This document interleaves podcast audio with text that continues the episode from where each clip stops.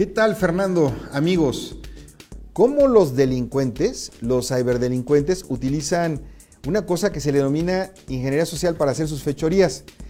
El mundo ya es bien digital, lo sabemos, ¿no? En nuestros días. O sea, es uno de los activos más importantes porque las empresas de la información como Facebook, Google y demás, pues siempre están invadiendo nuestros dispositivos o sistemas de información o páginas que, en las cuales navegamos y se genera un montón de información pero mucha de esta información es con carácter sensible, es decir, delicada. Para las empresas, cuidar y mantener la privacidad de nosotros, de los usuarios, significa hacer una, una inversión fuerte. O sea, en muchos casos hay que invertir en sistemas de seguridad, en softwares que estén monitoreando la red, eh, cámaras de seguridad o sistemas anti-spyware, antivirus, entre muchas otras cosas, pero esto no es, no es suficiente. Mira, desgraciadamente eh, hay un elemento que resulta totalmente vulnerable a los ataques cibernéticos y no hay sistema, ni hardware, ni software, nada que pueda todavía detener estos ataques. Se trata de la mente humana.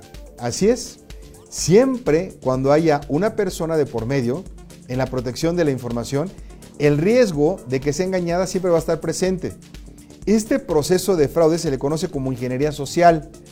Consiste en manipular a las personas a través de técnicas psicológicas o habilidades sociales, fíjate, nada que, tenga que ver con gran tecnología, sino que buscan cómo engatusarnos.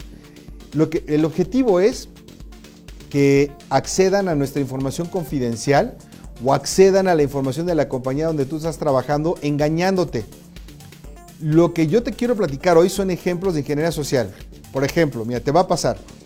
Por teléfono, un atacante puede hacerse pasar, por ejemplo, como alguien del trabajo y puede ser un técnico de soporte y lo que busca es obtener información importante tuya. Entonces, si el atacante le dedica suficiente tiempo a investigar a ti como víctima, entonces puedes, puede hacerte caer muy fácil en el engaño.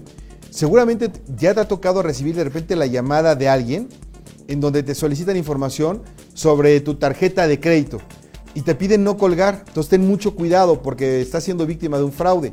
La otra, por ejemplo, por correo electrónico, un email Ahí utilizan una técnica que, los especialistas denominamos phishing, que es como pescar.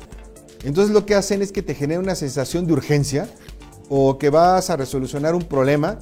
Eh, si, no, si realizas una acción o te van a dar dinero o vas a ganar algo a cambio de que hagas algo.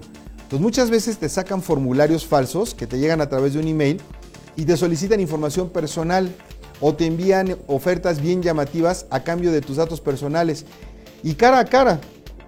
Pero esta es de las formas más complejas, porque aquí el perpetrador requiere una gran habilidad social para adaptarse a la situación que se le presente y entonces buscan obtener, información de ti.